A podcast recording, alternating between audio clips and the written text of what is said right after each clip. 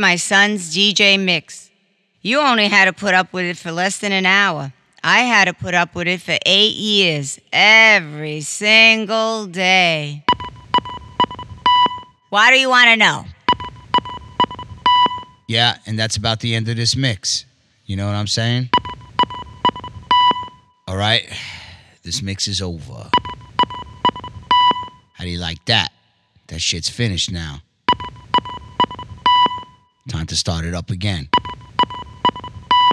This mix is over. Start it again. Every single day.